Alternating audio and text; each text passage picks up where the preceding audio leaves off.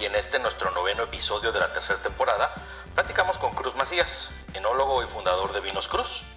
Con él platicamos de su historia en el vino mexicano, comenzando en la mítica Casa de Piedra, su paso por la escuelita y cómo a través de los años ha visto nacer nuevos proyectos desde ahí y su influencia en algunos de ellos.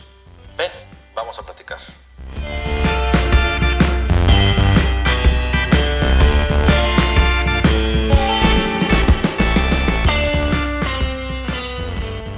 Cruz Macías, bienvenido a Platica y Toma Vino Mexicano, ¿cómo estás? A todo darme, Dani. Este, primero, gracias por, la invitación. A Dani, Toma Vino Mexicano, estamos este, aquí en la cava, la cava de Vinos Cruz.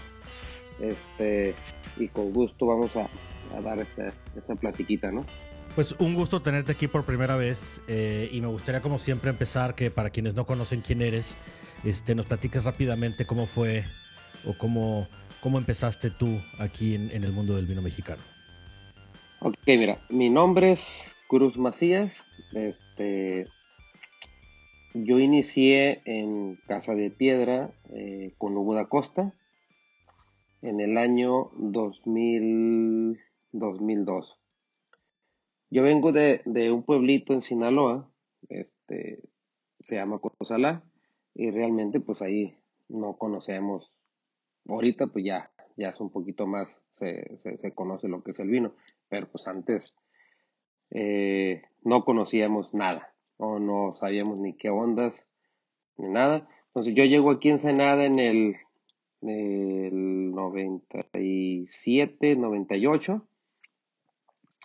Eh, empiezo a trabajar en Casa de Piedra en el 2002. Eh, recuerdo como si fuera ayer la, la entrevista de trabajo con Hugo. Una entrevista que no fue entrevista. Eh, me lo topé en, la prácticamente en la banqueta y le digo, ¿sabes qué? ¿Tú eres Hugo? Sí. Eh, ¿Sabes qué? Necesito, ando buscando trabajo. Y me dice, ¿de dónde eres? Este, vivo en San Antonio de las Minas. Eh, y pues me acompañaba mi hijo, tenía tres años tres o cuatro años. Y pues me dijo, sí, sí te doy trabajo y te doy trabajo por tres meses. Esos tres meses fueron lo, la, parte, la parte del inicio de las vendimias. Entonces ahí fue cuando, cuando yo inicié. Entonces se acaba la, la, temporada de los tres meses, se acaba, se acaba el proceso y me dice, ok, me, me, me llega un sobrecito, estos amarillos y me dice, pues felicidades, muchas gracias. Y pues le digo, bueno, pues gracias a ti por darme la oportunidad. Y me dice, no, güey, el trabajo es tuyo si lo quieres. Ah, ok, perfecto.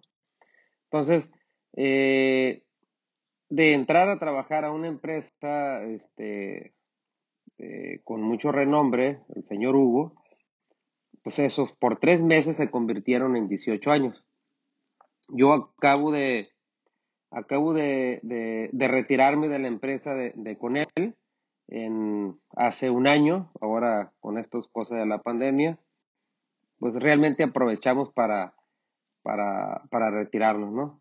Entonces, mi trayectoria en, fue formada y criada y, este, pues ahí con, con Hugo. Eh, pues gran parte también Tomás Eglis es el que estaba encargado, era la, la, parte inmediata.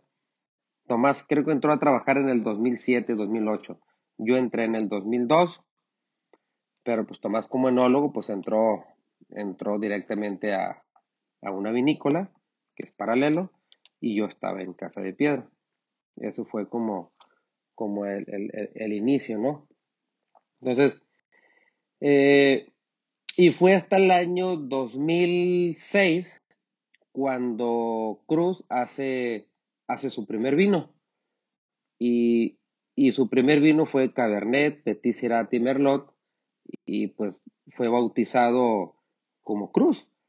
Prácticamente yo no buscaba un marketing, yo no buscaba este, una etiqueta super padre, bonita. Yo me acerqué con Luis Ariza, que es el diseñador, ahora es tiene una cafetería. Y le dije, pues, voy a hacer vino, quiero que me eche la mano con una etiqueta. Y me dice, pues ya tengo tu etiqueta. Dije, pues ah, caray, venimos del futuro, pues, pues este, tan, tan rápido.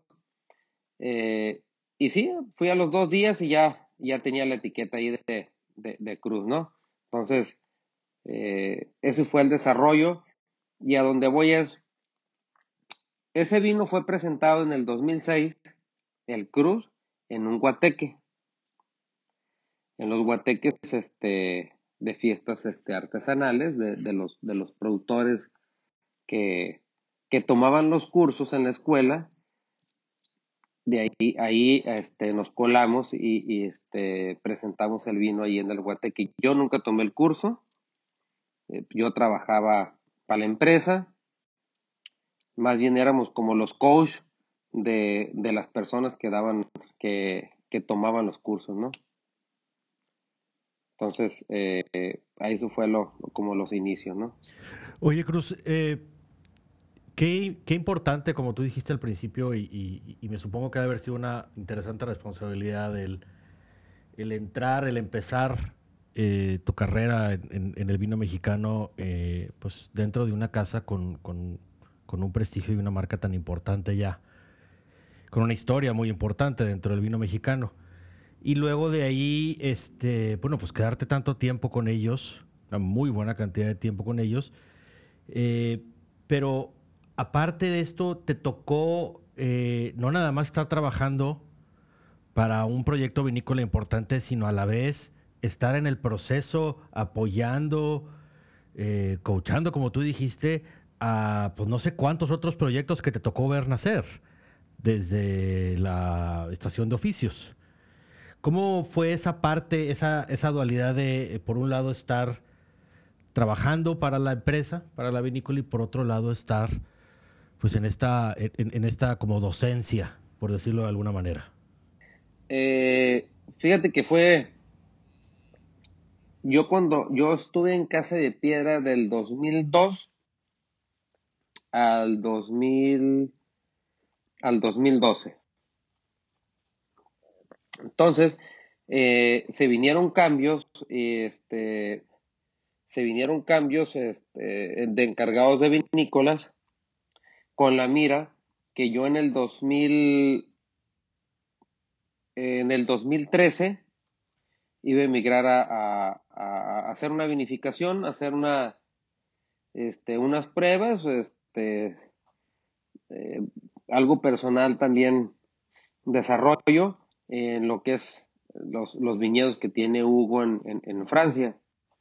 Entonces, yo salgo hacia la escuela en el 2000, a inicio del 2000, este, del 2012, salgo de Casa de Piedra en enero para reportarme a, la estación de oficios, lo que es la escuelita.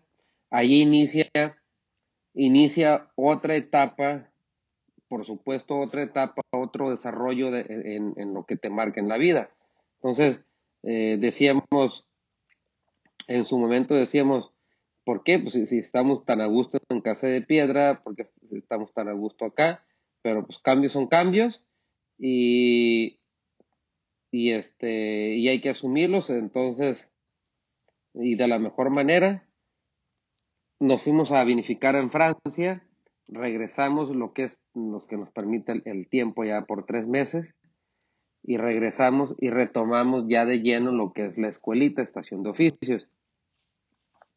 La escuelita y estación de oficios eh, funciona o tenía, eh, tenía la, eh, la estampa, tenía la, el sello de, que era una escuela. La, la, escuelita solo fue bautizada en sí solo, no, nadie, la misma gente le puso como casa de piedra. Casa de piedra fue bautizado por la gente, no por la, no por los propios dueños. Porque cuando se estaba construyendo Casa de Piedra, la gente decía, ¿a dónde vas? Mira, yo trabajo enseguida de donde están haciendo una casa de piedra ahí, o antes de la casa de piedra, yo trabajo, y la gente se le fue dando, se le fue dando, y pues se le quedó casa de piedra.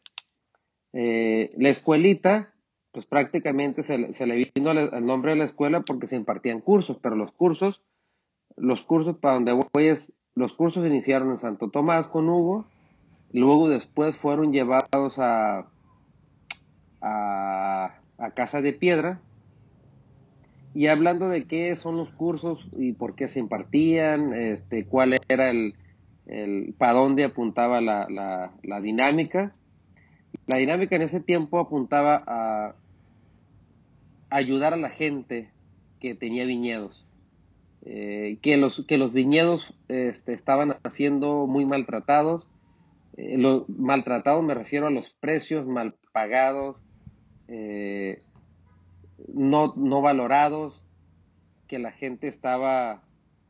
Tú llegabas y comprabas una tonelada y te la daban bien barata, no te la pagaban, ese tipo de cosas, ¿no?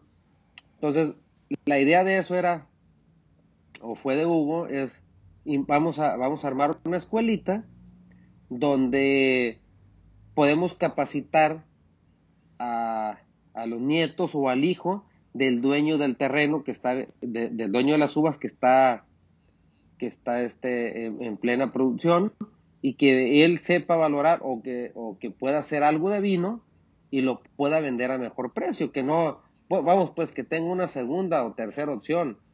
Ya no hay cuatro o cinco, ya de perdida que tengas una o una, una segunda, una tercera ya, ya era ganancia, ¿no?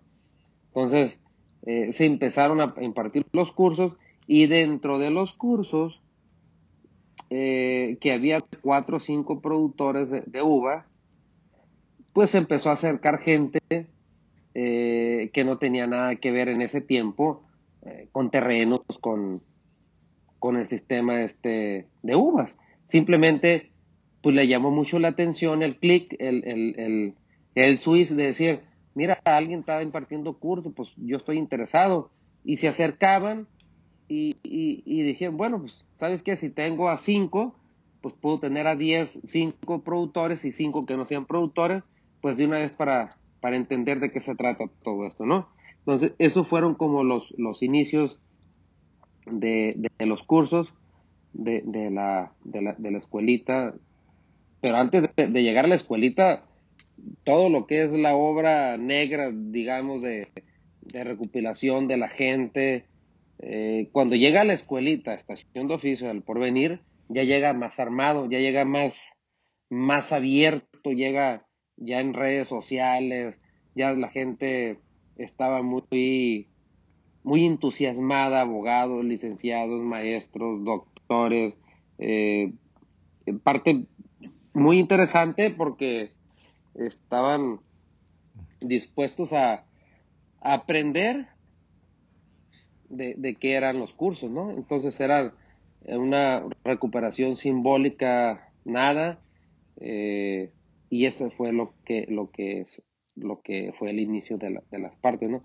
Yo recuerdo en Casa de Piedra los cursos que, que ahí me tocó, no sé si fueron como en el 2007, 2008, eh, fueron seis personas, ocho personas, entonces no eran, no eran demasiadas gentes, ¿no? Eso fue cuando el valle era muy tranquilo, eh, no había, no había tan, esa explosión que se vino después, ese, ese boom de, de, de, lo que, de lo que ya sabemos de qué, se, de qué estamos hablando, ¿no? Oye, Cruz, como cuántas ¿Cuántos proyectos crees que han nacido o nacieron ahí en la escuelita? Mira, este, pues está, pues más o menos, este, está plata, vinos plata. Vamos, los que los que fueron desarrollados en, la escuela, eh, que llegaron a, a formar parte como trabajadores, empleados, que venían a tomar los cursos y se quedaban a trabajar porque ah, hay, hay muchos proyectos de que, de que la gente decía, no pude entrar a los cursos, pero ahora lo que puedo hacer es, me ofrezco como trabajador y esa era la parte que más aprendías, porque tomabas el curso y, y aparte te, se acababa lo que era el, curso el sábado de 8 a 1, con el receso de, de, media hora sobre bajabas, te tomabas la torta, la, digo la chela con una una torta y, y este y le continuabas. Entonces, mucha de esa gente esa fue la que la que mejor le fue la que se quedó como trabajador y luego este tomaban los cursos, también parte de las ideas. Por ejemplo, está Vinos Plata, que, podría, se podría de que ellos, ellos se desarrollaron ahí en, la escuela, trabajaron como cuatro o cinco años en, el, mero pojeo de, de, todo eso. Este es lo que es la Farga, este, Roberto Lafarga, Viñedo Lafarga, eh, Luis Durán, en su momento, él vinificó, bueno, aparte, aparte era la, escuelita, rentaba los espacios para, para una, eh, los inicios de, de proyectos, ¿no? Entonces e, era muy práctico decir, yo tengo mi proyecto, yo tengo mi vinícola, pero no tengo dónde vinificar. ¿Qué hago? Pues sabes que vamos a la escuela. Entonces, eh, ahí Luis Durán, este, Luis Durán me tocó, me tocó verlo este, más de tres años, este, vinificar, vinificar sus vinos ahí en, la escuelita. Eh, Poncelli, Pedro Poncelli Jr., este, Pedro Poncelli Jr., este, ahí fueron todos sus, sus, inicios en, la escuelita. Eh, ellos, ellos llegaban, vinificaban. Eh, luego tengo otro que es eh, Joaquín Moya. Este, lo que es Moya. tiene su vinícola que es Clos de Tres Cantos proviene de ahí de la, de, la escuela. Eh, Joaquín Prieto con, con BTV, Tres Valles. Ellos, ellos eh, entraron en, ellos fueron los pioneros, los, los, los que iniciaron, tomaron los cursos, los primeros cursos con Hugo los tomaron directo personal, que Hugo era muy impulsor, que él, él traía la inquietud esa de decir, a ver, cabrón, ¿qué estás haciendo? te voy a impartir un curso, vamos a platicar de vinos, métete, interésate, métete, ponle, este, y, era, era, eh, tenía esa visión de, de, impulsar a, la gente que lo rodeaba, de amigos, este, de, de guiarlos por, por ese, por ese, por ese camino de, tomar el curso y que siguieran sus vinos, ¿no? Este, híjole, y hay muchos, pero muchísimos proyectos este, personales, pero muy, muy pequeños que se quedaron, otros que, que continuaron. Entonces, la escuela, eh, fíjate, te voy a decir algo muy interesante de, lo que es la escuela. La escuela, el, el, el, tema de tomar el curso en la escuela,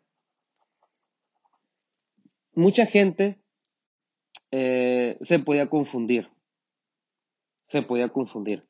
Entonces, tú con tomar el curso, eh, tomar el curso es, es, es como tomar, eh, no porque vayas a, a, cuatro pláticas de cata, de cualquier vino, ya te vas a volver el experto en vinos y vas a decir, no, pues ya tomé este, cuatro veces, cuatro sábados una cata, eh, platicamos de vinos y ya soy el experto, ¿no? Ya sé cómo, cómo descifrar un vino, sé hablar de vinos, o ya sé expresarme, ¿no? Que es, y, y, y, te voy a decir la verdad, la gente entraba el segundo sábado, le llegaba la uva y salían más confundidos que como entraron al curso.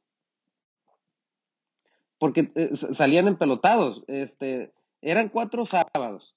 Entonces, eran cursos de vino, cursos para hacer vino y nosotros éramos los coaches. Nosotros, cualquier pregunta, cualquier duda, cualquier situación, nosotros estábamos ahí para, para.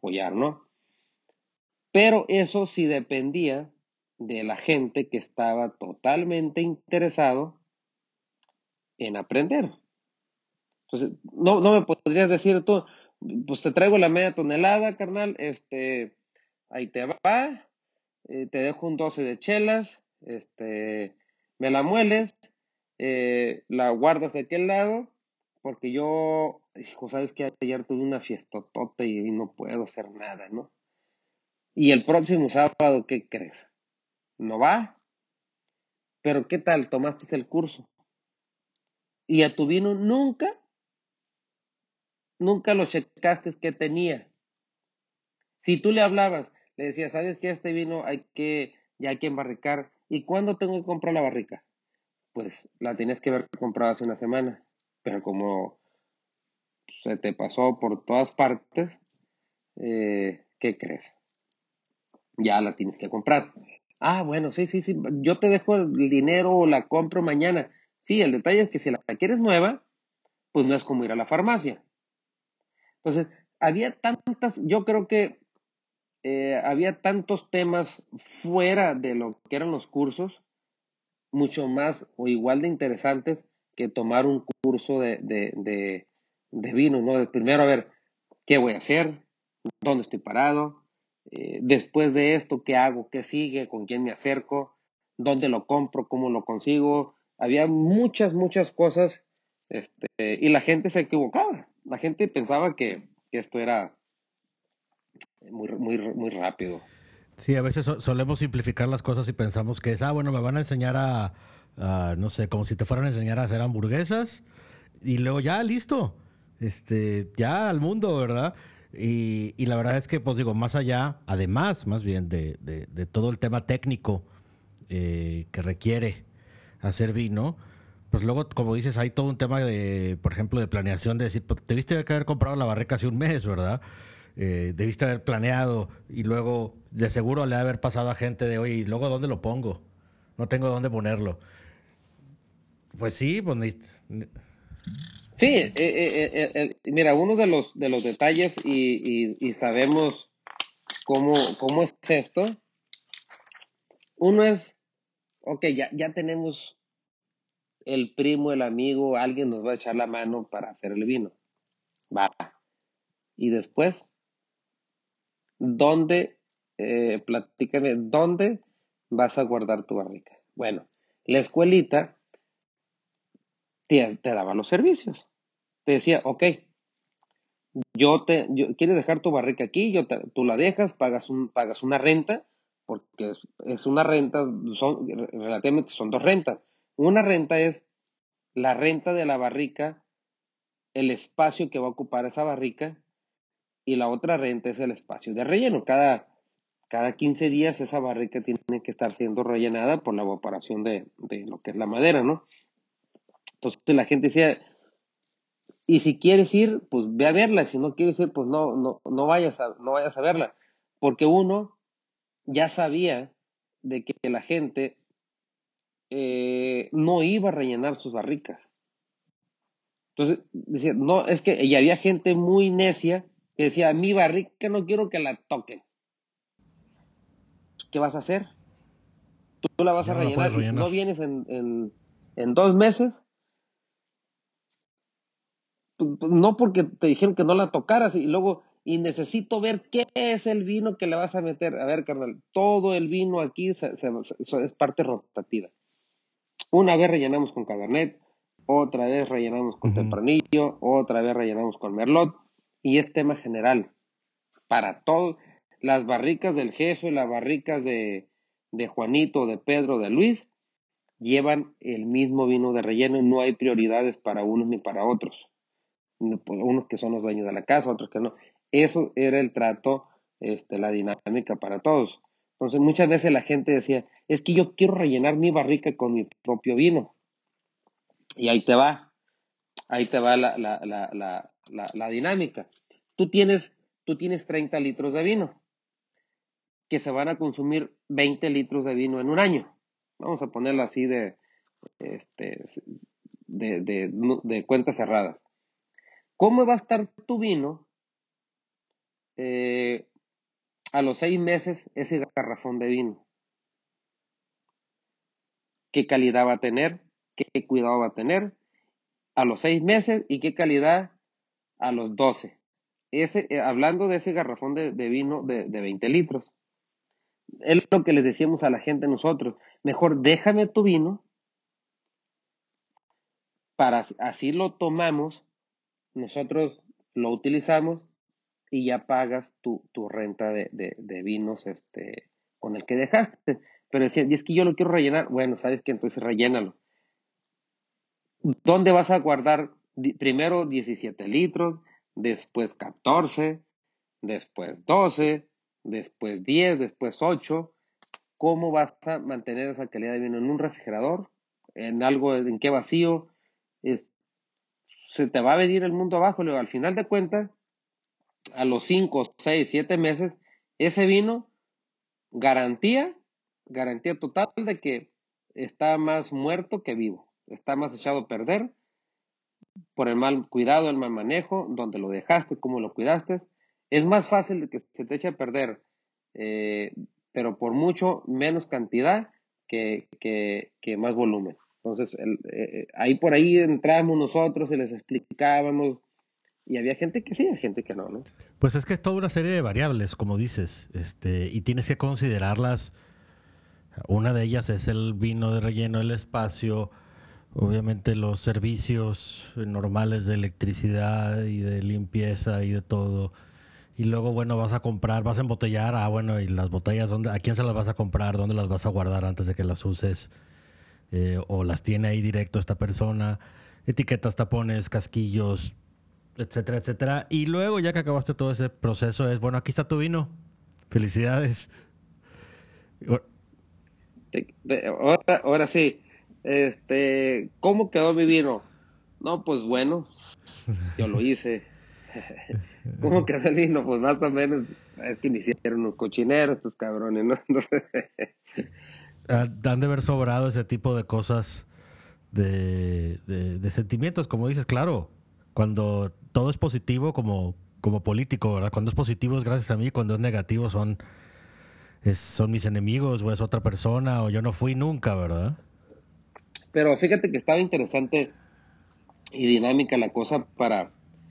Porque primero eh, eh, eh, la dinámica era de que no echaras a perder este, tanto tu tiempo tu aprendizaje que siempre, yo digo que en los inicios, en esas partes, si te pones de acuerdo y llegas a, a, entenderte bien con otra persona, yo creo que en ese momento dos cabezas piensan mejor que una.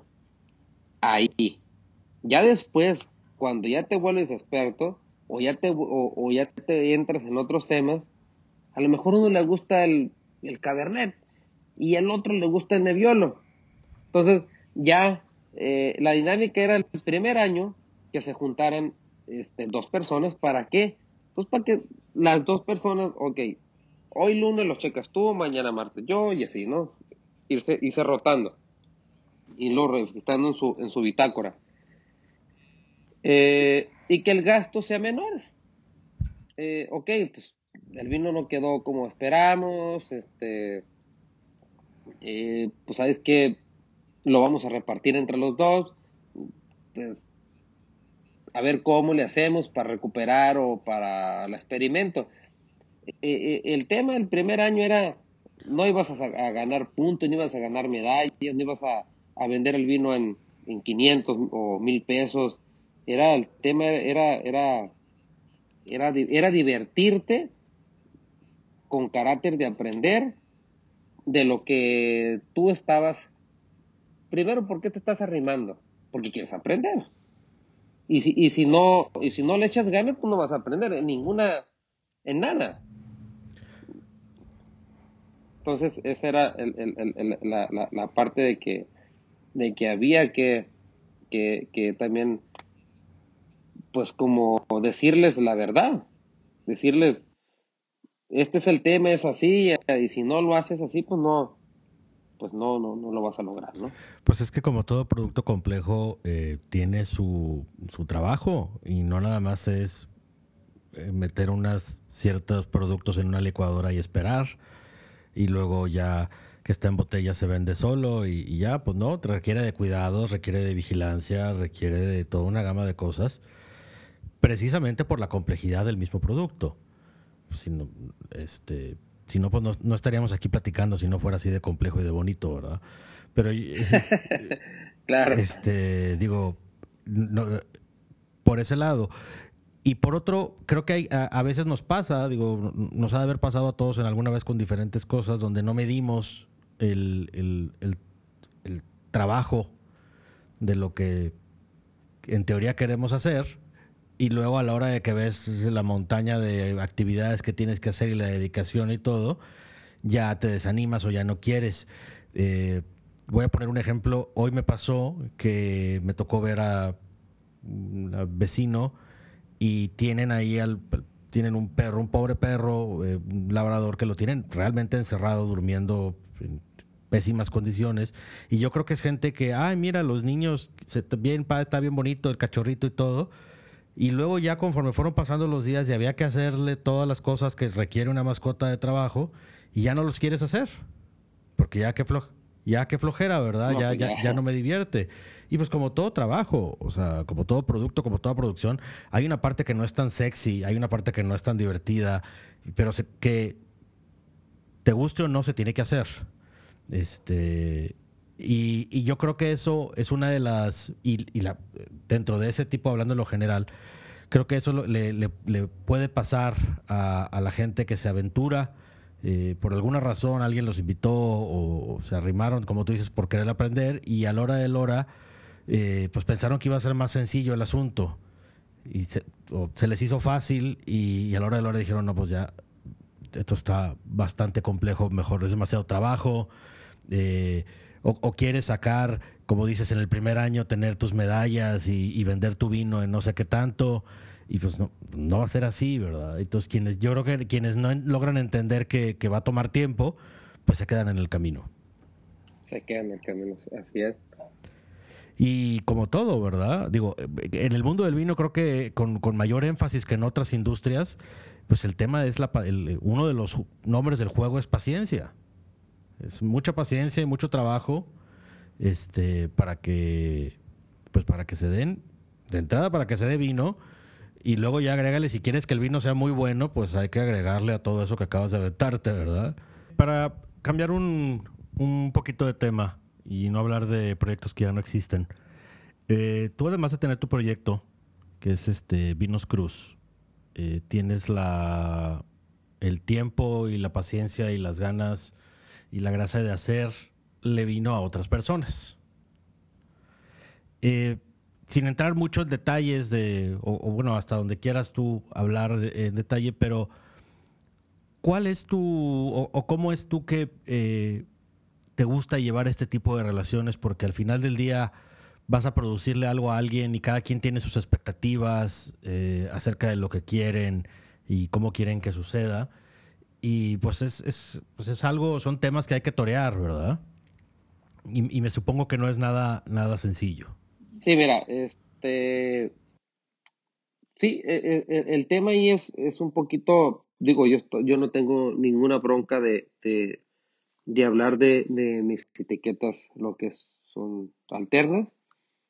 Son vinos, son vinos diferentes, por supuesto, no, no, no, no, mis vinos no tienen nada que ver con los vinos de, de, las otras etiquetas, ¿no? Mira, eh, es rimbombante. Eh, rimbombante fue uno de los, de los, de los, este, de mm, primeras etiquetas que hice. Eh, Luego después le siguió Canto de Sirena. Canto de Sirena.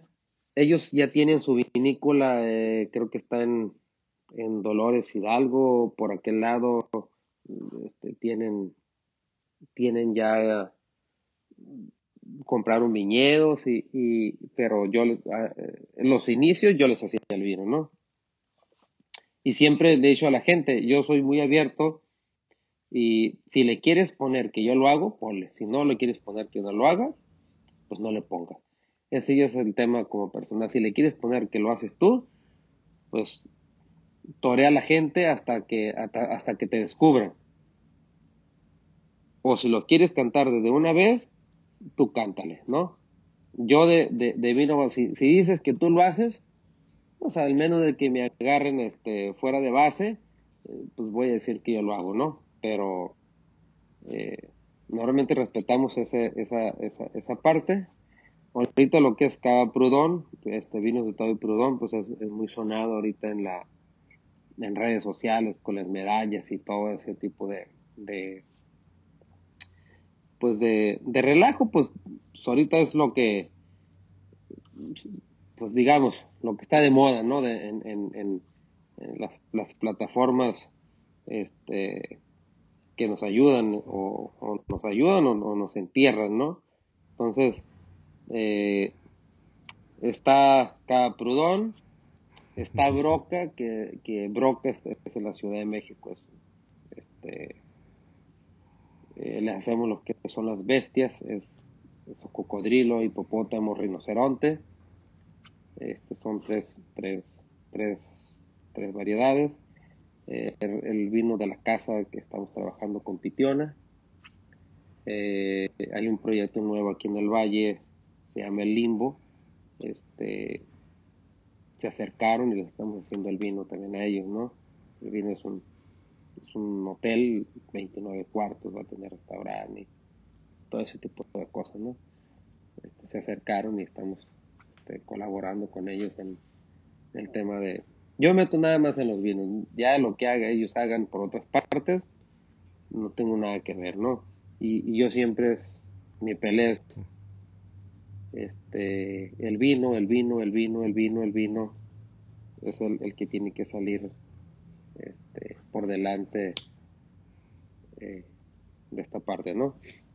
Y hablemos ahora de, de tus vinos de Vinos Cruz, que eh, como dices, gracias también las redes a veces nos, nos mandan para arriba o para abajo, eh, pero en los oscuros mundos de los círculos de vinos en Facebook, eh, gozas de, varios nombres ahí en cuanto a varios vinos tuyos que son muy, muy alabados, especialmente un Nebbiolo.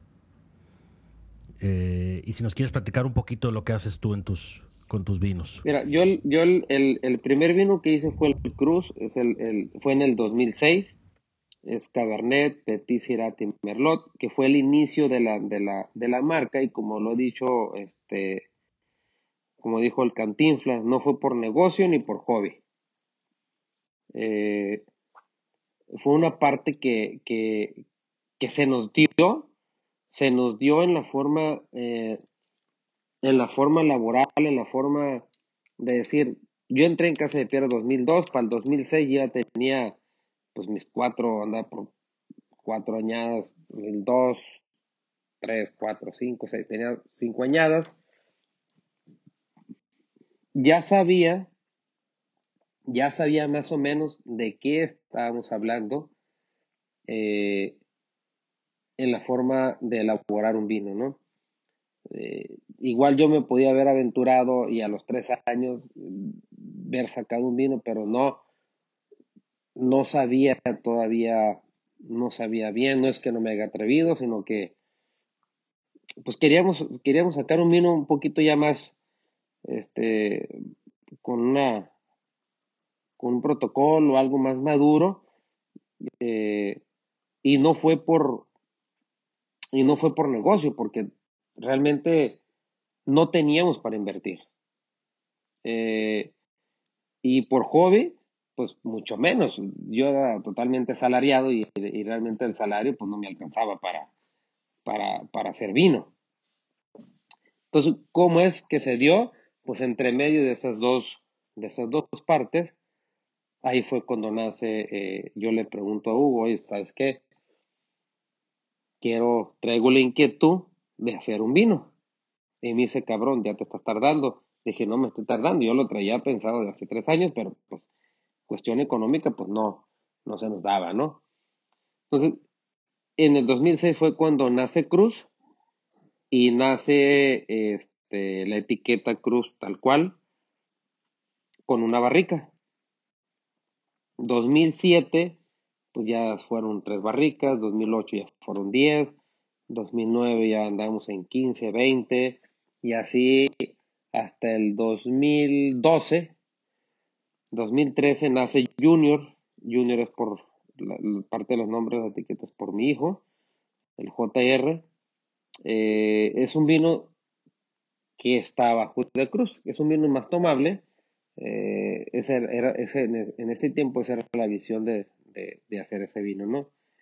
Luego en el 2015 eh, nace lo que es el Nebbiolo.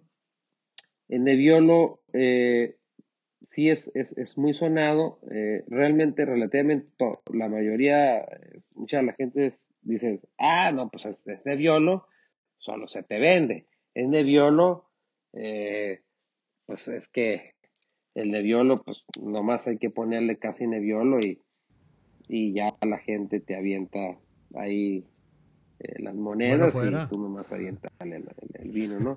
Entonces, pues sí, entonces pues, e, e, es, es, algo, yo así lo he escuchado, pues, todavía hay uva, porque, pues, porque no se neviolo, pues todavía hay uva, ¿no? Todavía hay, hay, hay este, esa, esa, esa, esa, esa oportunidad. Entonces, mi idea de, de, de característica de los vinos por ejemplo, todos tenemos una base, todos tenemos una mano, tenemos este, una parte, una fórmula para hacer los vinos, una ideología, y espero que, la tenemos. Si no la tenemos, pues ya estamos este, jodidos, ¿no? Eh, esta casa vinícola es, es, más, es más joven, pues. Es un poquito atrevida a, a eh, los sabores, aromas, este, la tanicidad, es, es, es envolver a un vino que no te canse. Hablando de Cruz o de Junior, que no te canse. Y tú pruebas el Nebbiolo, es un vino que cumple con la expectativa y aparte no te va a cansar el paladar. Y esa es la parte, la parte chida que no, que hay vinos muy buenos, y no voy a entrar en polémica, no voy a decir cuáles, pero te tomas una copa y dices, wow, está buenísimo, este podría ganar todo. ¿Y ¿Quieres otra? ¿Quieres otra? Eh, este, ¿sabes qué? Aguántame. Entonces, eh, si estás en una mesa, estás compartiendo vinos, yo creo que, yo creo, el vino es para compartir. Entonces, la gente no le vas a estar compartiendo, compartiendo a gente eh, vinos que dicen, no, no me gusta, está muy fuerte, está muy agarroso, más astringente, amargo, este, desequilibrado. Entonces, si logramos hacer un vino equilibrado, eh, con estructuras, eh, unas bases bien, bien formaditas, ese vino es el que ese, vino es el que te va que, que, que la gente le va a gustar ese vino es el el, el, adecuado para ciertos paladares. Entonces, si estamos, si la gente nos sigue y nos busca por estos, esos, esa característica de esos vinos, pues la verdad que no la vamos a cambiar. Entonces, vamos a hacer otro, otro, vamos a hacer, estoy haciendo un neviolo, estoy por liberar un neviolo nuevo, eh, se llama este, Gran Cruz, ese es un gran reserva y la verdad que está espectacular. No, eh, la gente se, ya se lo quiere llevar, le dije, no, todavía no, todavía no, todavía no, todavía no, todavía no. Eh, entonces, porque yo soy, eh, yo soy de esa parte de, de, de no hacerlos robustos, fuertes, carnosos. esa es mi característica. Entonces, cada quien, cada enólogo, cada winemaker o cada casa vinícola tiene su característica, entonces no podemos, imagínate que todos tuviéramos la misma, pues... Qué aburrido. Qué aburrido. Entonces, acá de esa partecita que nos toca, pues tenemos nuestros propios clientes, seguidores, y, cada vez la verdad que estamos, estamos avanzando y avanzando, ¿no? Eh, el tema del blanco, pues el blanco ha sido una sensación eh, buenísima, buenísima. La verdad que el vino blanco, el Chardonnay, este, ¿qué te puedo decir? Ha gustado enorme. Y, y la nueva, la nueva eh, atrevimiento, el nuevo, el nuevo niña de la casa, pues es el, es el, es el burbujas, ¿no? El burbuja que nos atrevimos a hacer. Eh, tenía algo de conocimiento del, del, del burbujas, este, el método tradicional, el método champenois, eh, la segunda fermentación en botella. Y, y la verdad que, que pues lo, lo, lo, lo, estamos, lo estamos logrando. Mucha gente dice es que no hay muchas burbujas en el valle, no hay, hay muchos tintos, hay muchos blancos, hay muchos rosados, pero ¿qué pasa con las burbujas? ¿Qué pasa con los espumosos?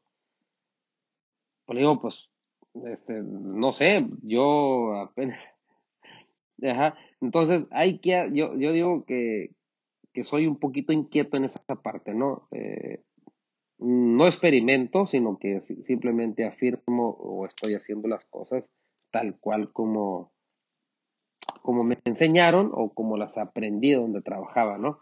Entonces, esa es la parte que, que hay que desarrollar y base a eso tú le vas, tú le vas, tú le vas cambiando si es derecha o es izquierda, o te quedas poquito, te adelantas, este, ya son, ya son tus propias, sus propias ideas, ¿no?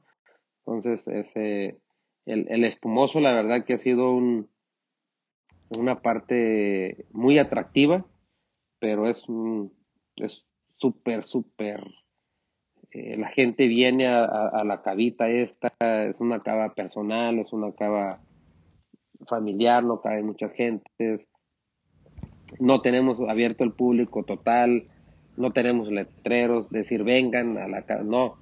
El que viene aquí es por recomendación, eh, amigos, conocidos, clientes, eh, y la verdad que ahorita este, pues yo los atiendo, le estamos dando el trato.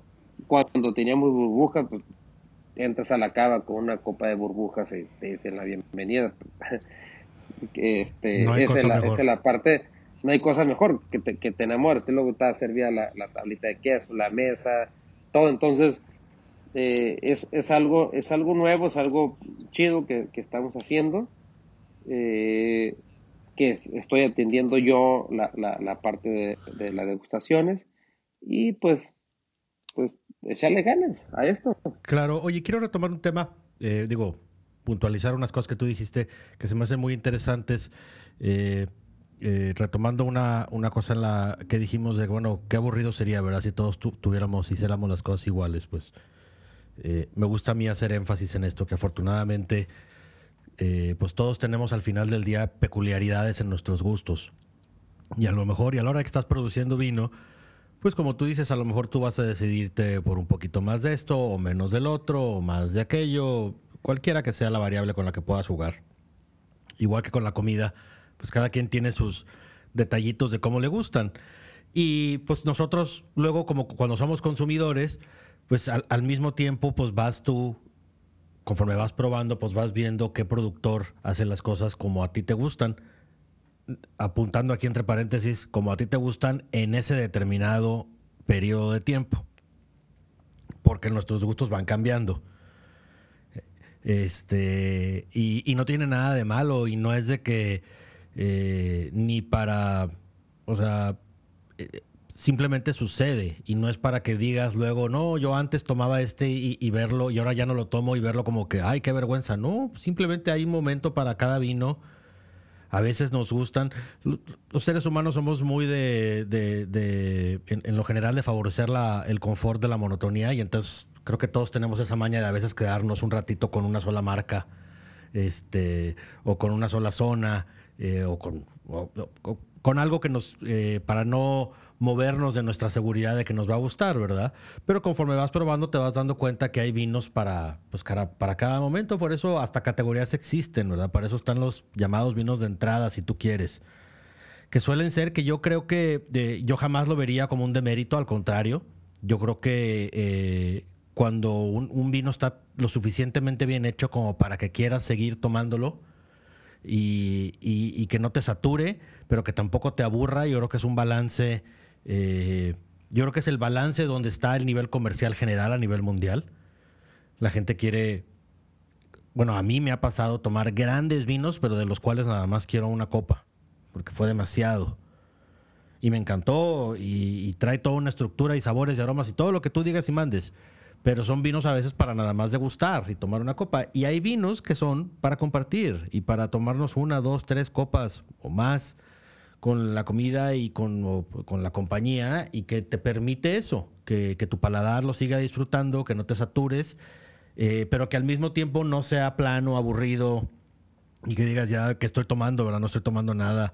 Se trata de que pues que todos los tragos, el primero y el último, sean ricos y que todos los disfrutes. Entonces, este, creo que ahorita yo diría que pues casi todas las vinícolas del mundo apuntan a tener vinos de este estilo. Es este a, donde va ahorita el mercado. a la gente nos está gustando mucho eso en lo general. No quiero decir particularidades porque cada quien tenemos gustos muy particulares. Y otra cosa que me quería topar que me da muchísimo gusto es el tema de las burbujas. El tema de los espumosos creo que es algo que, debe de explotar aquí en México por distintas razones, empezando porque las burbujas son, híjole, siempre es, híjole, siempre funcionan, casi por decirlo así, ¿verdad? El, gas carbónico es, este, por no decir mágico, eh, en, cuanto a los sabores, si no, pregúntense por qué saben bien cualquier refresco. Es por el gas carbónico, el resto del jarabe en realidad no te lo tomaría si no hubiera gas carbónico. Eh, y en el caso de los vinos espumosos, pues la verdad es que yo creo que aparte eh, la comida mexicana se presta increíblemente para vino espumoso. Y, más en ciertas zonas, ¿eh? hablando de espumosos, este, están, hay zonas muy fuertes, en las zonas marisqueras, zonas este, ostiones, este, el marisco, el, camarón, las burbujas, abres espectacular, ¿no? Bueno, eh, Sí, el, el, retomando el tema del vino, sí, eh, mira, si, si yo digo que yo hago vino realmente a mi gusto, eh, a lo mejor estoy cometiendo, estoy cometiendo un error eh, yo mismo. Pero cuando yo hago las mezclas, cuando yo hago mi, eh, eh, la parte ideología de cómo hacer un vino, hay como 10 personas que están pensando en una cabeza, o sea, que es la mía.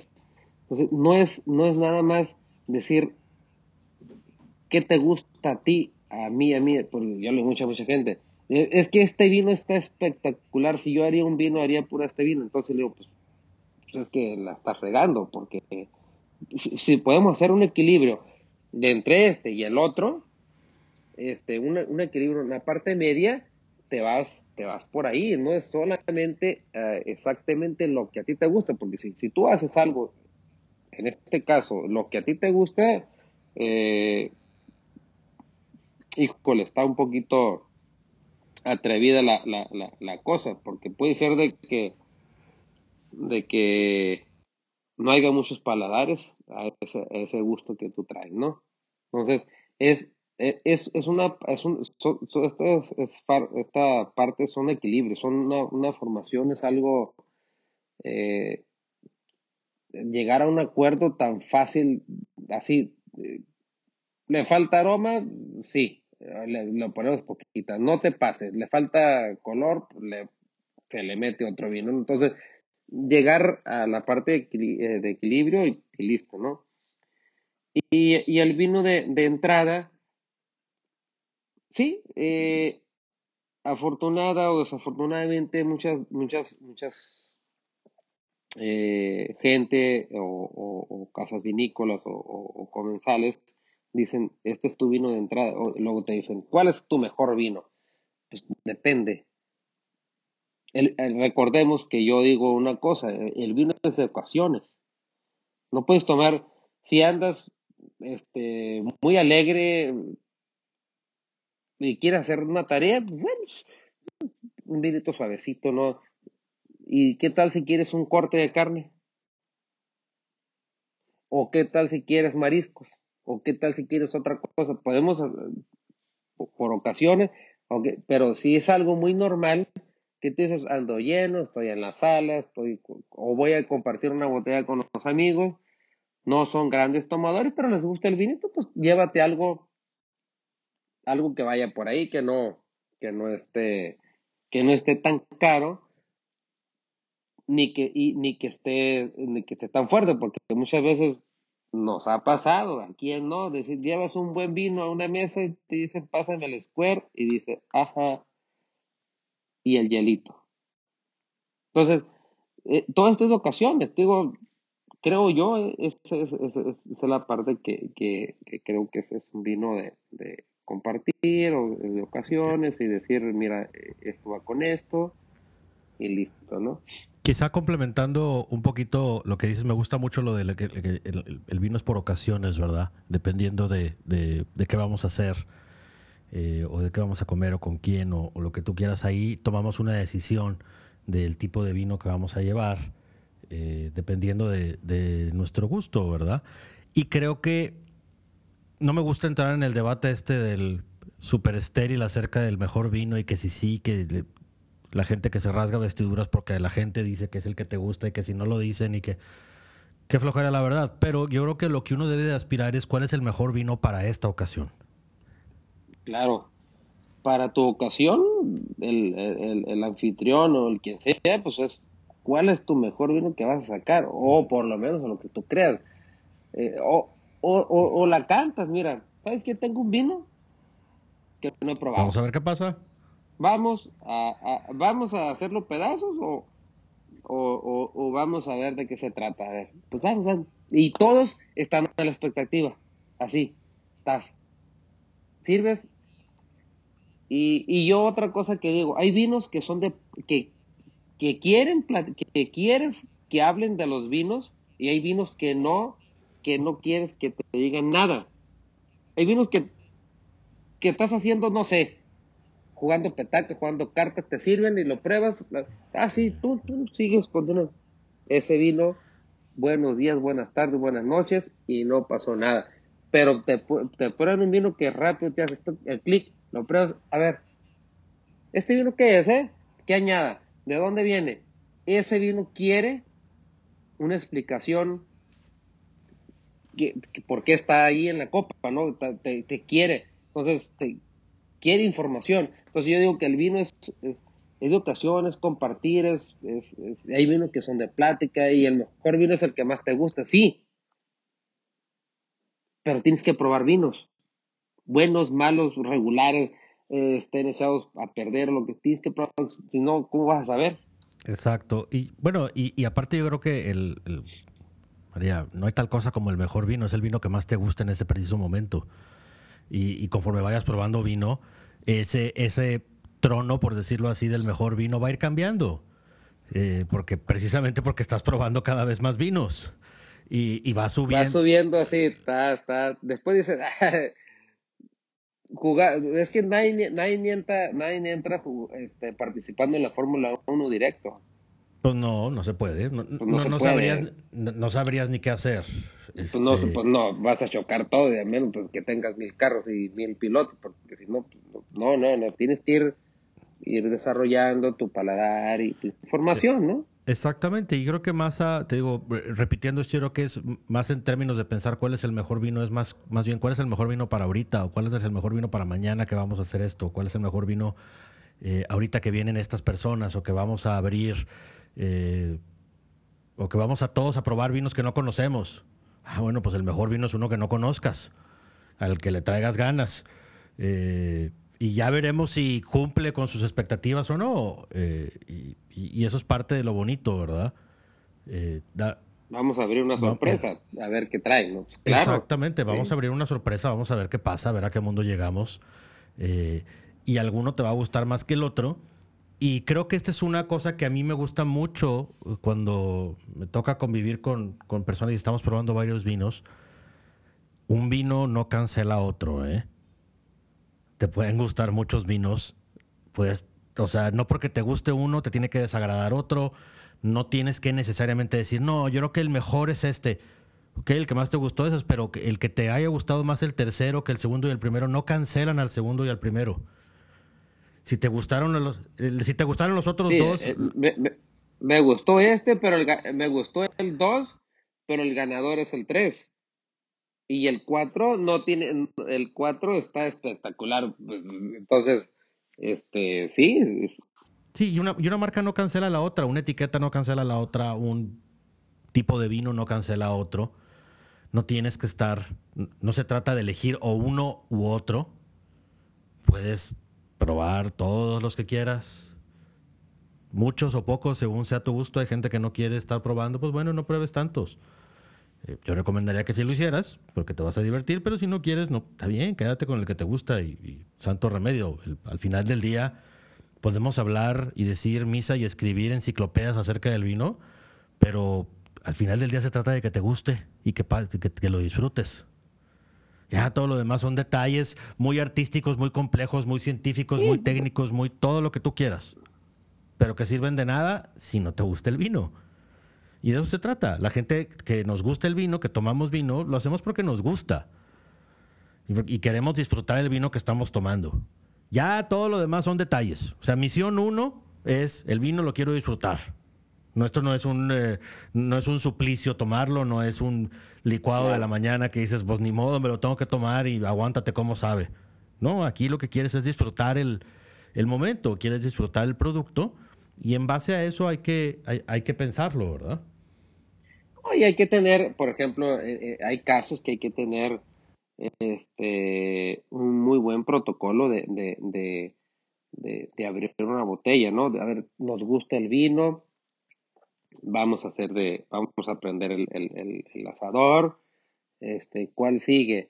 No, pues vamos a abrir con este, sabes que ya vete preparando el, el leviolo, el buen cabernet, el, el buen cirat, el, con el cortecito, eh, y hay gente que, que, que respeta todo eso, eh, decir las líneas, eh, hay que abrir la media hora antes, ese tipo de cosas Sabemos gente de que sí lo hacemos, sabemos gente de que no lo hacemos. Cuando ya estás a la espera, abres y abres. Entonces el vino también eh, lleva su tiempo.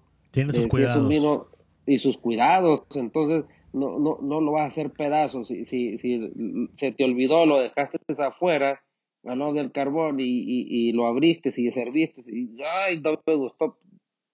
Pues no seguiste ni siquiera una recomendación, una buena temperatura este vino tiene cuatro años embotellado, cinco, pues ya requiere de 20 o 25 minutos de, oxigenación.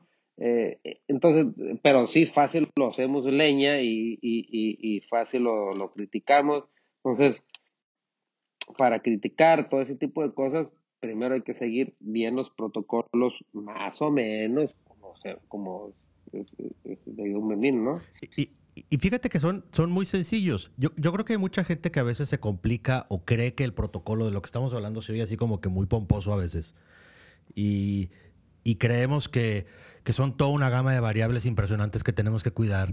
Y la verdad es que son cosas que hacemos de manera eh, muy sutil en, y, y, en automático para otras cosas. Y a mí siempre me gusta poner el ejemplo de la cerveza. La cerveza está tan en automática programada que el 99% de las cosas que tienes que hacer con el vino son idénticas de las que haces con la cerveza. Y me voy a explicar. La cerveza la vas a tener, la vas a tomar o la quieres tomar a una cierta temperatura. Tú vas a determinar esa temperatura cómo? Con tu mano. Cuando agarres la cerveza y vas a decir si está lo suficientemente fría o no está lo suficientemente fría. Entonces, tema número uno, temperatura. En efecto, el vino tiene una temperatura ideal eh, blancos, rosados y tintos, diferentes temperaturas. Básicamente pasa de fresco a más fresco a frío, para decirlo en, palabras sencillas. si para no hablar de grados de temperatura, vamos a decirnos que el tinto es medianamente fresco, eh, el rosado es un poquito más fresco y el, blanco es tirándole a frío. Eh, no frío cerveza, ¿verdad? Y al, cuando tú vas a tomar una cerveza, la otra cosa que decides, más allá de que decidas tomarla en, el, en la lata o en la botella, pero asumiendo que no lo vas a hacer, pues vas a agarrar un vaso o un tarro que obviamente está limpio. No lo vas a poner en un vaso o en un tarro que está sucio. Paso número dos, la copa que esté limpia. Recipiente donde te, hay que olerla. Háganse esa costumbre de háganse esa costumbre, por favor, en su casa, a donde vayan. No es de mala educación. Se están ahorrando una mala experiencia. También en a mí me ha pasado en cualquier cantidad de restaurantes. Atrapo. Esa es la más común, es que, es que te huelan a trapo. Y mira, la, regrésala, no pasa nada. Te ponen la copa, huélela antes de que te sirvan el vino y dilo, y ¿sabes qué? La copa no huele bien. La van a oler y van a decir, oye, sí es cierto, no huele bien y, y no pasa nada. Te traen una copa seca, la hueles y ¡pah! Un detalle tan sencillo como una copa mal eh, que no está bien limpia que no está bien secada, te echa a perder el mejor vino del planeta. En ese momento te sabes tan que ibas a decir, ¿qué es esto? ¿Por qué el vino este que estoy pagando? Y le echas la bronca al vino o a otras cosas sin saber, y fue la copa, algo muy sencillo. Entonces, antes de que se claven en cuál copa para cada varietal, que también es una cosa bien bonita, y, y sí está súper complejo y todo, primero que donde sea que vayan a tomar el vino, que sí, una copa es lo ideal, y luego hay de copas a copas, pero antes que todo, la limpieza de la copa. Y tan, tan. Básicamente esos son los protocolos que hay que tener cuidado. Ya lo que hablabas tú, obviamente ya cuando, cuando empiezas a saber un poquito más de vinos y dices, oye, el, el este tiene tantos años o este Syrah, ah, pues es recomendable abrirlo una media hora antes o una hora antes ya detalles más, más adelante. Pero que sirven de nada si no cumplimos con los primeros dos, que es la temperatura del vino y la limpieza del recipiente donde lo vamos a tomar. Así es, y este y ojo también cuando vayan a un restaurante o vamos a un restaurante. Esa es la botella de vino tinto o esa es la botella de vino blanco al carro y nos tardamos tanto tiempo en, en, prender el carro, en prender todo. Eh, llegas, ahí es un traslado de media hora, 40, 50 minutos en la ciudad. Eh, el, el, traslado del vino también es, también es muy importante, decir, este, no, no, no es ponerlo ni tantos blancos, tintos a ciertas temperaturas, hablando este, fuera de, fuera de, de, tus zonas 35, 40, 40 grados. ese es el tema también importante. Pasa, ponlo adentro, la hielerita, mételo a tu refrigerador. Si vas a una cena, pues cuida también tu, tu, tu producto. En, hay que cuidar muchas cosas, ¿no? Ya cuando estás bien, bien en eso y, y, y, sobre todo botellas importantes, quieres llevar una sorpresa y después resulta que el sorprendido pues eres tú porque no cuidaste nada de tu, de tu casa al restaurante que fue en 40 minutos o lo dejaste en el estacionamiento o, ese tipo de cosas. Entonces, sí. esa parte, ¿no? Ese es el otro tema, que, que el vino, a diferencia de otros productos, es un poquito más sensible a ese tema de la temperatura en cuanto al cuidado del mismo. No lo dejen adentro del coche, no lo dejen en el expuesto al sol. A partir de 26 grados ya empezamos a tener problemas, pudiéramos empezar a tener problemas de envejecimiento prematuro o de echarlo, de cocinarlo, ¿verdad? Ya cuando suba más la temperatura, 35, 40 grados, pues adiós vino. Si es muy, es muy rápido, no, pasa nada, pero si, si, si es constante que, un vino que lo haya dejado un buen ratote, va de una hora, dos horas ahí. Se va a echar. Botado. Pues, luego te va a decir, te va a botar el corcho. Luego decir, ¿por qué me botó el corcho? Te vino una está como vinagrado. Pues mira, vamos a verlo de esta manera. Los cuidados para tomarlo, como lo hablamos, puedes compararlo con una cerveza y no se te olvida. Y en el caso de los otros cuidados con el vino previos, pues imagínate que es un perecedero. Como si dejaras la leche en el carro, pues te va a echar a perder. No la vas a dejar porque se va a echar a perder, ¿verdad? mismo caso con el vino. Fuera de eso no hay ninguna otra complejidad. Nada, más, más que disfrutarlo y pues yo recomendaría nada más que la otra complejidad es cuando no hay. Entonces, pues mejor compra, compra de más porque es mejor que sobre a, a sobrios. Eh, y nada más triste que estés compartiendo una noche muy bonita y ya no hay vino, ¿verdad? Qué triste. que es, sí, esas son palabras, palabras mayores. Exactamente. Oye, Cruz, pues bueno, eh, quisiera empezar por, eh, para cerrar este primer episodio, pues agradecerte que hayas estado con nosotros esta primera vez. Espero que la siguiente vez ya muy pronto, afortunadamente, tendremos la oportunidad de estar de regreso en Valle de Guadalupe y grabamos otro episodio por allá, ahí en tu cava personalmente, probando diferentes vinos eh, platicando ya detalles importantes o irrelevantes de cada vino y de cada cosa que vayamos viendo.